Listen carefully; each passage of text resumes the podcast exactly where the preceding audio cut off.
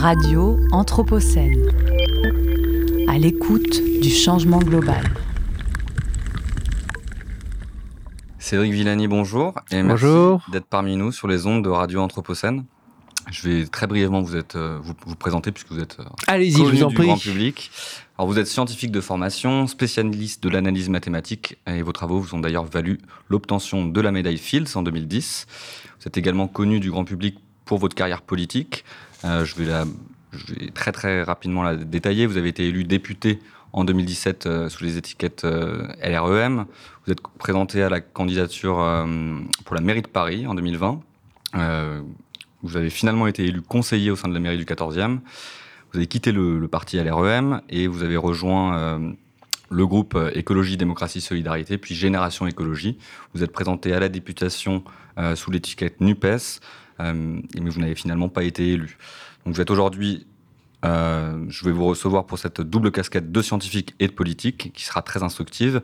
Je suis François de Ga- Gasperi et j'ai donc le plaisir de vous recevoir pour un entretien anthropocène à l'occasion d'une journée un peu particulière puisque nous sommes ici à Lyon et plus, précisément au sein de la bibliothèque Marie Curie à l'INSA dans le cadre du projet Chikwakala, le diagnostic croisé de santé territoriale initié par l'association Chendukwa. L'ambition de cette journée, c'est la poursuite d'un dialogue qui a été entamé euh, avec les autorités spirituelles de la Sierra Nevada de Santa Marta en Colombie, le peuple racine des Kogi et des scientifiques occidentaux. Dès 2018, il y avait un premier diagnostic qui avait été posé euh, à l'occasion d'une visite euh, du fleuve Drôme et de son bassin versant. Et cette année, c'est le bassin versant du Rhône qui est étudié. Et l'objectif, c'est bien de se faire se rencontrer les savoirs occidentaux et les savoirs vernaculaires et traditionnels des Kogi. Cédric Villani, vous avez participé à un atelier juste avant cette interview. Comment vous avez vécu cet atelier? Qu'est-ce qui s'est passé au sein de cet atelier et qu'est-ce que vous en retenez? D'abord, pour moi, c'est une étape dans un long cheminement.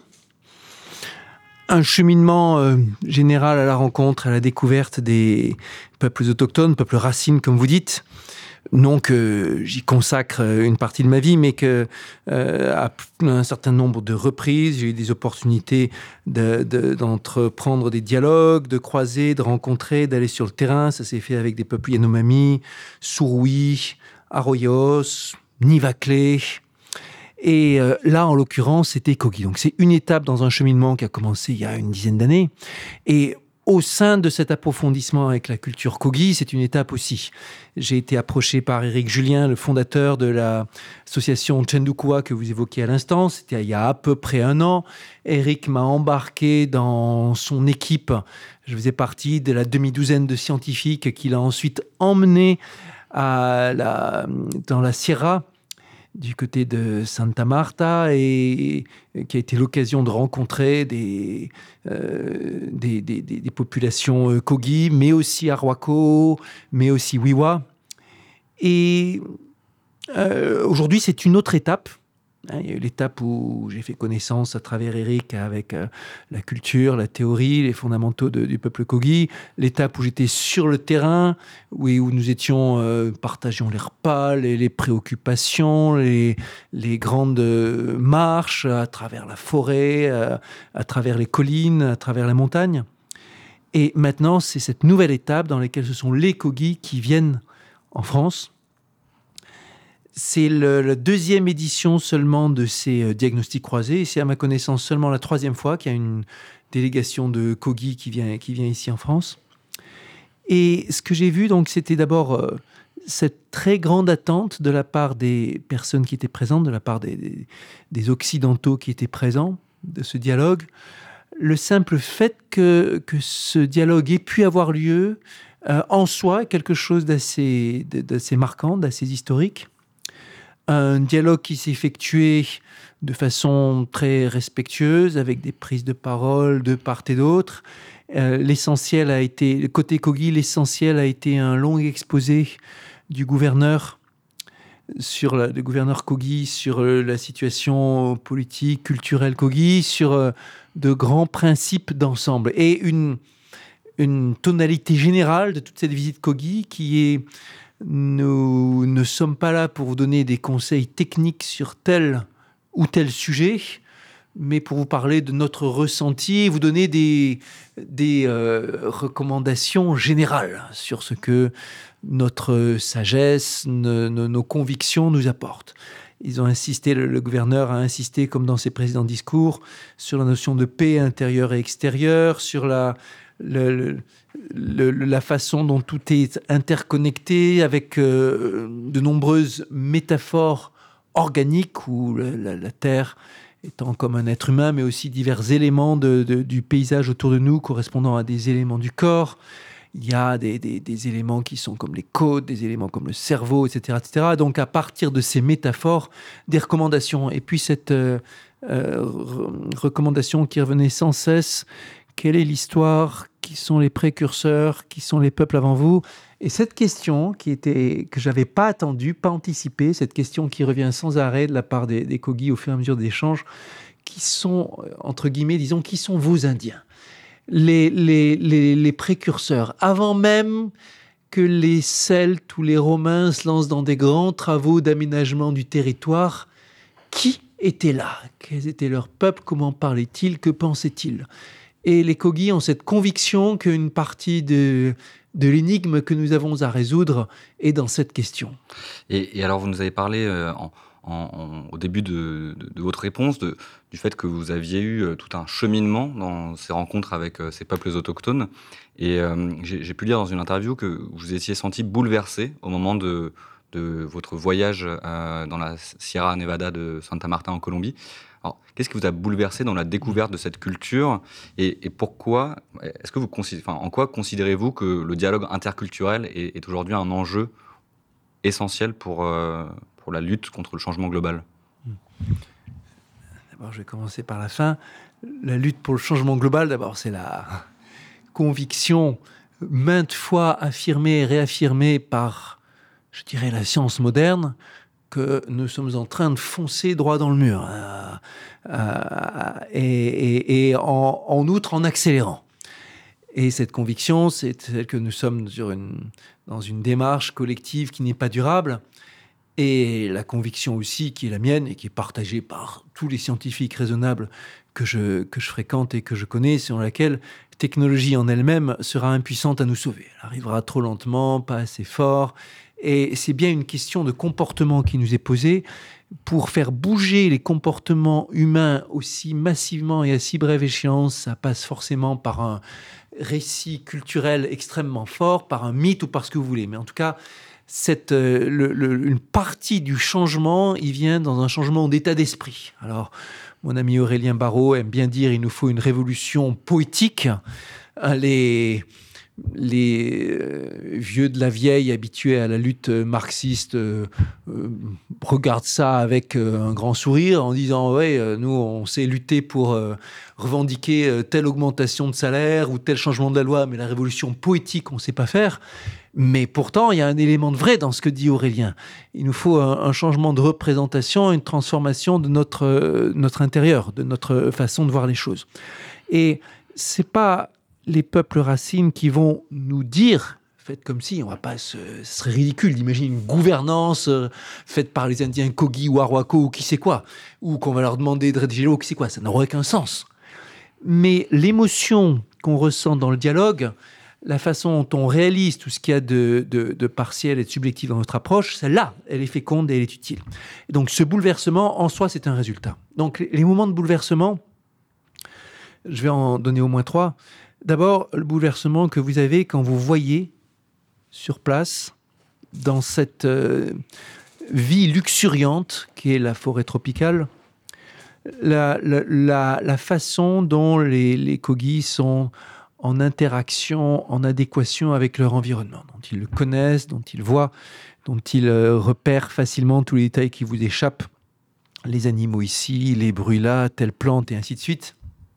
La façon dont toutes leurs actions euh, sont réalisées dans une démarche globale où on prend en compte l'humain, le sol, la pierre, les animaux, les végétaux, et dans laquelle on passe énormément de temps aussi à se poser des questions sur l'harmonie qu'il y a entre les uns et les autres.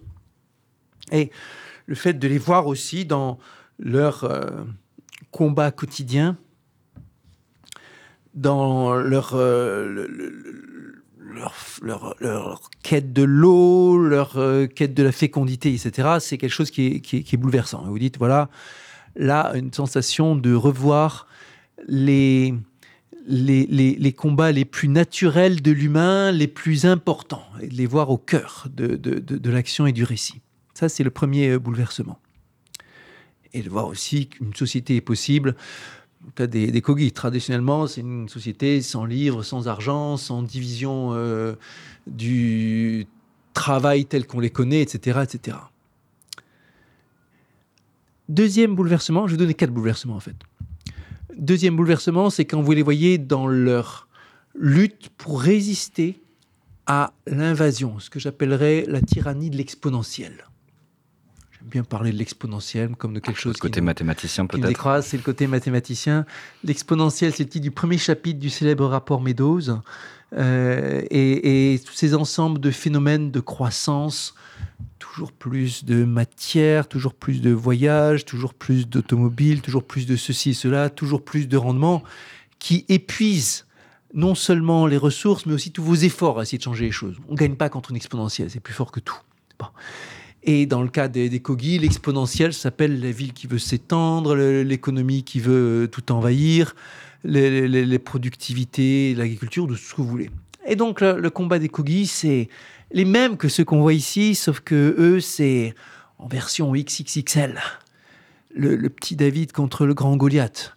Ils sont euh, quelques dizaines de milliers dans un, dans, attachés de préserver leur culture, dans un État, euh, une nation euh, qui est réputée pour sa violence. Ils se retrouvent à, avec des risques d'assassinat. Euh, le directeur général de la fondation de Chendukua, d'ailleurs, a dû déménager en urgence après avoir appris par la bande qu'il était sur la liste des personnes à abattre par le groupe paramilitaire du coin. Son prédécesseur lui-même avait été assassiné. C'est un engagement écologiste en Colombie, c'est vraiment risquer oui. votre vie. Donc, euh, et les Kogi, eux, ils sont face à ces tentatives d'assassinat, cette spoliation historique des terres, les escroqueries organisées par euh, tel ou tel syndicat, etc.. Vous les voyez lutter, et ça, c'est très inspirant aussi de vous dire, eux sont là en train de lutter, c'est comme une incarnation de la lutte que nous, on peut et on doit mener dans un contexte qui est euh, violent, mais quand même plus pacifique et dans lequel votre vie est moins directement en danger. Deuxième source d'inspiration. Troisième source d'inspiration, quand vous discutez avec eux, leur représentation du savoir, particulièrement intéressant je, pour un scientifique. Je voulais engager cette, cette on va, discussion. On, on, va y revenir, on va y revenir, et donc je vais le développer juste après. D'abord, je vais vous parler de la quatrième. Ouais. Le quatrième bouleversement, c'est quand vous revenez, retour en France. Et là, pendant un moment, vous comprenez plus rien. En tout cas, c'est comme ça que j'ai ressenti. Vous revoyez ces, ces, ces gigantesques, ces immeubles, ce béton partout, toutes ces constructions, mais aussi toute, cette, euh, toute la vie frénétique, le, les, cases qui vous séparent les uns des autres, entre institutions, les cases physiques qui vous séparent dans les, dans les maisons et tout, et vous comprenez plus. Vous dites, quel est le projet, où je suis Vous vous retrouvez comme étranger dans votre propre euh, environnement. Et alors que c'est assez facile de s'immerger dans le, dans, dans, le monde Kogi, mais je pense simplement parce que le monde Kogi est, est, est plein de vie, parce que vous êtes dans la forêt tropicale, vous avez la terre, vous avez les, les, pierres, vous avez les animaux, vous avez tout ça. Vous avez une vie commune, collective, dans des espaces communs, où on partage les, les, les besoins plutôt bas dans la pyramide de Maslow, si vous voyez ce que je veux dire, et ainsi de suite. Tandis que quand vous revenez ici, vous retrouvez dans des environnements qui ont été travaillés, artificialisés, retravaillés. C'est ça qui est, qui, est, qui, est, qui, est, qui est pas naturel. On l'a oublié parce qu'on vit dedans. Mais le fait de faire ce petit stage, même de quelques semaines, en, en, territoire Kogi, de revenir, ça vous fait ressentir à quel point ce monde, il est étranger. Maintenant, si vous voulez bien, parlons de cette question oui, du savoir qui vous tient à cœur. Avec plaisir, puisque vous avez réussi euh, à, à, documenter euh, différents, un différent régime de crise, une, une crise de la sensibilité qu'on connaît ici, face à la richesse euh, sensorielle que vous avez pu découvrir chez les Kogi, une crise de l'habitabilité qui est particulièrement visible dans ces territoires qui sont confrontés à des changements structurels et, euh, et hyper puissants. Moi, je voulais vous entendre sur une potentielle crise de la science. Mmh. Euh, le, le, régime de savoir qui, qui est aujourd'hui engagé dans ce type de, de territoire, euh, la science qui aurait pu participer euh, elle-même à, à, la destruction de l'habitabilité terrestre dans une certaine mesure. Euh, Est-ce que vous, enfin, comment vous considérez euh, la place des savoirs vernaculaires aujourd'hui dans la conception de la science occidentale? Et quel est l'apport de ces savoirs? Très intéressant. D'abord, c'est très intéressant euh, d'élargir la discussion et le débat. Il y a au moins deux façons complémentaires, différentes mais complémentaires, par lesquelles la science vernaculaire, traditionnelle, ancestrale, peut dialoguer avec la, science euh, occidentale telle qu'on la connaît, celle qui s'est imposée et qui s'est pas imposée par arbitraire, hein, qui s'est imposée par son efficacité, parce que c'est avec cette science occidentale qu'ont été construits euh, euh, des armes de guerre, des avions, des oscilloscopes, des, microscopes et tout ce que vous voulez, des réalisations concrètes, tangibles qu'aucun savoir n'est arrivé à, approcher, même en termes de technologie. Cependant, il y a au moins deux euh, points de contact et d'enrichissement qui sont très forts, potentiels. Le premier, c'est quand une pratique vernaculaire, ancestrale, amène une nouvelle recette sur la table et dont la science, science occidentale, on va dire, peut s'emparer ou pas. Exemple célèbre, remède traditionnel contre la malaria. Et il y a quelques années, c'était le prix Nobel de, médecine qui était attribué à Yu Tu pour ses travaux sur la médecine traditionnelle. Et ça se comprend, on est sur des domaines, la pharmacopée, la biologie, où le champ des possibles est tellement important, le champ des substances, le champ de ce qui est dans la nature, qu'on voit bien qu'il peut y avoir des, telle, et telle, euh, et substance qu'on trouve dans la nature, utilisée de façon empirique, utilisée de façon pas forcément empirique, mais reposant sur tel ou tel savoir ou croyance vernaculaire, sans que la science les repérait, les remarquait, et qui peut prendre longtemps avant d'être euh, analysée à titre personnel, je suis absolument convaincu dans mon cœur que la science occidentale devrait creuser de façon très forte la piste de l'artémisia pour la lutte contre le paludisme. C'est un combat qui est porté de façon empirique par euh, une boîte, qui, une maison qui s'appelle la, Maison de l'Artémisia euh, qui a été exploré de façon préliminaire par des chercheurs comme euh, mon ami euh, Jean-Christophe Barral et de l'Institut Pasteur qui a travaillé à analyser des échantillons de tisanes traditionnelles et des extraits de telle et telle variété d'Artemisia et qui a découvert en laboratoire des effets inattendus qui mériteraient certainement exploration. Ça, c'est un exemple de savoir-faire savoir-faire, hein, telle tisane qu'on utilise depuis euh, très longtemps, eh ben, elle, a, elle a un effet. Bon. Euh, de la même, ça, ça vient de la même façon que dans la nature, on voit régulièrement euh, telle ou telle substance issue du monde animal qui donne des idées de, de nouvelles médecines. D'ailleurs, il n'y a pas longtemps, j'ai vu passer des affaires sur un, un banal vert de mer, banal entre guillemets, qui euh, détiendrait des, clés fort intéressantes pour lutter contre les, contre les, les, accidents euh, vasculaires cérébraux, si je comprends bien. Euh, il y a une substance bien connue chez les manchots qui s'appelle la sphénicine, qui est un conservateur de nourriture extraordinaire que la, science est en train de tâcher d'analyser. On entend au regard de, vos exemples que oui, donc il y, a un véritable apport à ce croisement de, regards. Moi, j'aimerais juste... Et le deuxième, et le deuxième apport, pardon, je suis bavard, je suis désolé, c'est ma le politique croisé avec avec l'universitaire, c'est doublement bavard. Alors, le, deuxième, le deuxième apport, c'est par le discours, la façon de mettre le, problème en image ou en récit. Mhm. Quand vous êtes scientifique, d'abord, souvent on analyse quelque chose de très précis, et ensuite c'est toute une affaire que de mettre ça en synthèse. Ça peut être une synthèse au sein de votre science ou une synthèse entre sciences, et c'est un gros effort que de, que de rassembler, de faire du pluridisciplinaire. Et puis, c'est un autre gros effort aussi d'apprendre, quand vous commencez à faire de la médiation scientifique, à trouver une image frappante, une analogie, quelque chose qui va marquer vos auditeurs, une image qui vous permet de transmettre un savoir scientifique à vos enfants, même si on pas le savoir technique des équations. Mais dans la pensée Kogi, le monde est naturellement uni, unifié. Les métaphores sont là naturellement toujours. Donc le regard, ils partent d'une vision synthétique et ils partent d'une vision imagée il vous parle d'une vision dans laquelle les, les, glaciers sont le cerveau de, l'humain, d'une vision dans laquelle un, barrage euh, qui empêche le fleuve de s'écouler, c'est comme si on vous ligaturait les canaux qui, qui émanent de la vessie. Bon, ce genre d'image très forte Il peut être là pour accompagner et, développer votre discours. Et puis vous posez des questions. Euh, je, les, signale dans, dans, telle ou telle interview, mais quand ils nous ont posé leurs questions, qui sont le père et la mère du plastique on s'est regardé d'abord en se disant c'est quoi cette question qui n'a aucun sens? Puis en y réfléchissant, on s'est dit mais après tout, c'est pour l'intégrer dans un savoir qui a sa légitimité aussi. Et s'il n'y a pas de récit, avec une filiation et avec une histoire derrière la parenté, ben, ils ne sauront pas quoi en faire de cette, question du plastique. Ils ne sauront pas pourquoi il y a des propriétés différentes. J'insiste sur le fait de savoir comme une, une connaissance, pas simplement des données et puis ils ne sauront pas l'enseigner à leurs enfants, et puis ils ne sauront pas changer leur comportement. Et nous, dans bien des cas, sur les questions de, de, mise en perspective des sciences ou des questions euh, écologiques, bien sûr, c'est notre problème que de trouver les bonnes images, les bonnes métaphores. je comprends tout à fait l'idée de trouver de nouveaux régimes d'expression du savoir scientifique. Voilà, en, guise de conclusion, je voudrais qu'on aborde euh, la question de la neutralité scientifique eu égard à la question de l'urgence écologique. Euh, est-ce que vous considérez qu'aujourd'hui, euh, il y a en fait, il y a une nécessité de s'engager quand on est un chercheur?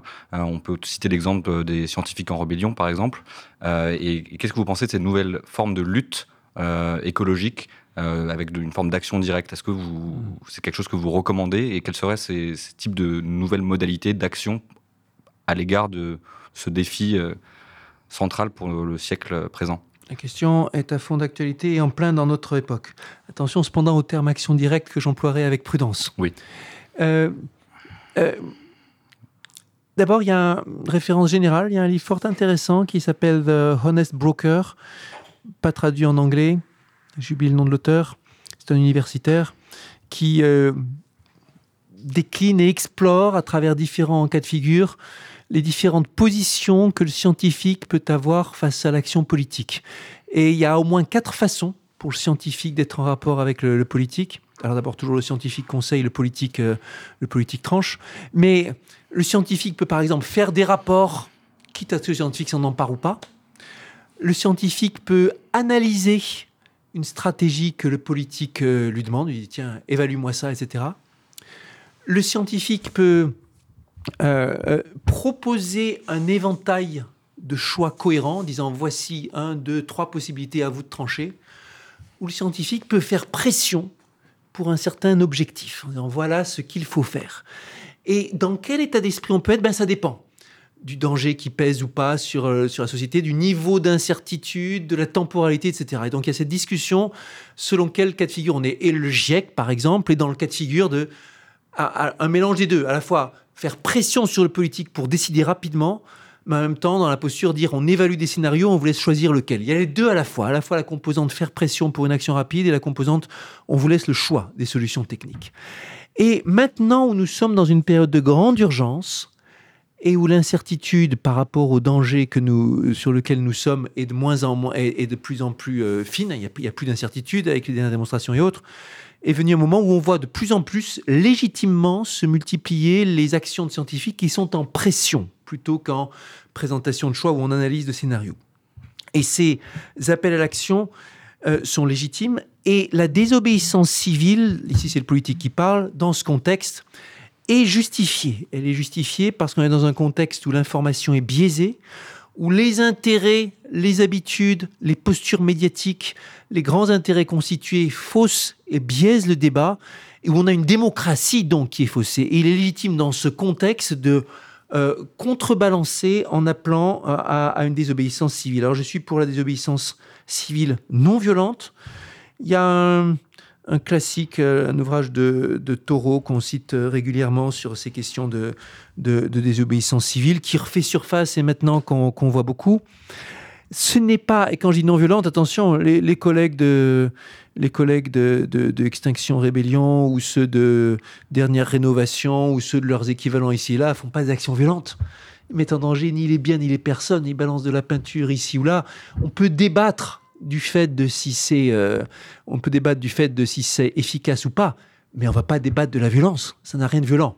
La violence, on l'a vu en revanche sur ces sujets écologistes quand l'Office français de la biodiversité à Brest a brûlé dans une manifestation de pêcheurs incendiée par 300 fusils de détresse. Ça, c'est la violence. De façon incroyable, dans un cas Face à l'action non violente, le gouvernement parle d'écoterrorisme et face à l'incendie de l'Office biodiversité de Brest, le gouvernement se contente de regretter que ça se passe comme ça. Il y a un parti pris du gouvernement qui montre qu'ils ne sont pas du tout dans une neutralité par rapport à cela. Et euh, c'est une raison de plus pour, euh, pour euh, agir. Alors, je conclurai en disant que, ben, pas plus tard qu'avant-hier, j'ai signé une pétition initiée par Scientifiques en Rébellion. Elle vient de paraître dans l'Obs, une pétition monstre avec 1500 signataires. J'ai jamais vu une telle, une telle mobilisation contre l'autoroute 69, un projet absurde, archaïque, atroce, complètement hors sujet. Dans les 1500 signataires, il y a tout des spécialistes d'environnement, mais aussi des spécialistes d'urbanisme, des spécialistes d'économie, des spécialistes de, des, des, spécialistes de mathématiques, tout ce que vous voulez. Il y a des médailles d'or du CNRS, il y a l'ancienne coprésidente du groupe de travail 1 du GIEC, il y a tout ce que vous voulez pour analyser scientifiquement ce que ce projet d'autoroute 69 va entraîner en matière écologique, en matière urbanistique, en matière de bien-être, en matière de santé. Tout est tous, sans exception, vous expliquent que c'est le pire genre de projet qui soit, un projet qui appartient au passé et qu'il faut même jeter dans les oubliettes. dans un cas comme ça, vous êtes complètement dans le droit de plus être neutre. Un projet qui se résume en un mot, c'est mal. Ce n'est pas à la hauteur des enjeux. Et Cédric Villani, je vous remercie grandement pour euh, ce regard croisé entre science et politique, pour votre engagement sur ces sujets. à très bientôt sur les ondes de Radio Anthropocène. Merci, bravo et bon courage à Radio Anthropocène.